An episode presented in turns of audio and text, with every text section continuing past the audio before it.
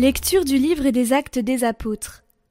En ces jours-là, Pierre se leva au milieu des frères, qui étaient réunis au nombre d'environ cent vingt personnes, et il déclara. Frères, il fallait que l'écriture s'accomplisse. En effet, par la bouche de David, l'Esprit Saint avait d'avance parlé de Judas, qui en est venu à servir de guide aux gens qui ont arrêté Jésus. Ce Judas était l'un de nous et avait reçu sa part de notre ministère. Il est écrit au livre des psaumes que son domaine devienne un désert et que personne n'y habite. Et encore, qu'un autre prenne sa charge. Or, il y a des hommes qui nous ont accompagnés durant tout le temps où le Seigneur Jésus a vécu parmi nous, depuis le commencement, lors du baptême donné par Jean, jusqu'au jour où il fut enlevé d'auprès de nous. Il faut donc que l'un d'entre eux devienne, avec nous, témoin de sa résurrection. On en présenta deux Joseph, appelé Barsabas, puis surnommé Justus, et Matthias. Ensuite, on fit cette prière. Toi, Seigneur, qui connais tous les cœurs, désigne lequel des deux tu as choisi pour qu'il prenne, dans le ministère apostolique, la place que Judas a désertée en allant à la place qui est désormais la sienne. On tira au sort entre eux, et le sort tomba sur Matthias, qui fut donc associé par suffrage aux onze apôtres.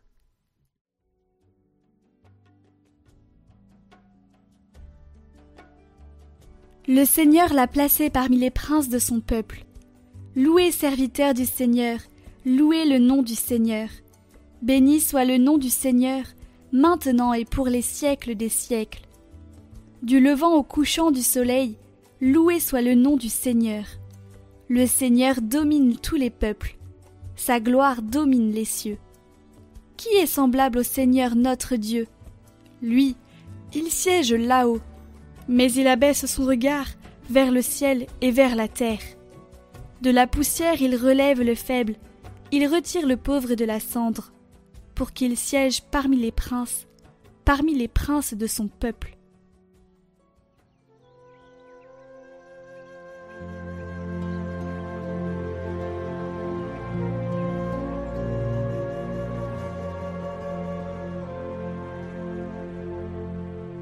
Évangile de Jésus-Christ selon Saint Jean.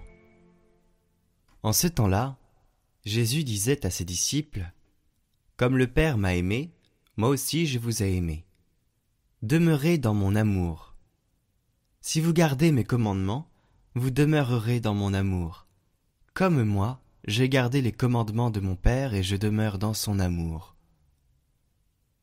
Je vous ai dit cela pour que ma joie soit en vous et que votre joie soit parfaite. Mon commandement le voici. Aimez-vous les uns les autres comme je vous ai aimé. Il n'y a pas de plus grand amour que de donner sa vie pour ceux qu'on aime. Vous êtes mes amis, si vous faites ce que je vous commande. Je ne vous appelle plus serviteur, car le serviteur ne sait pas ce que fait son maître.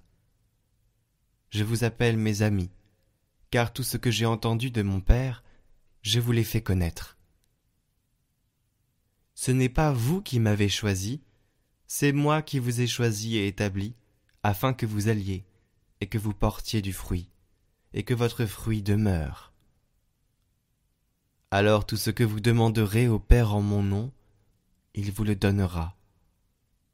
Voici ce que je vous commande, c'est de vous aimer les uns les autres.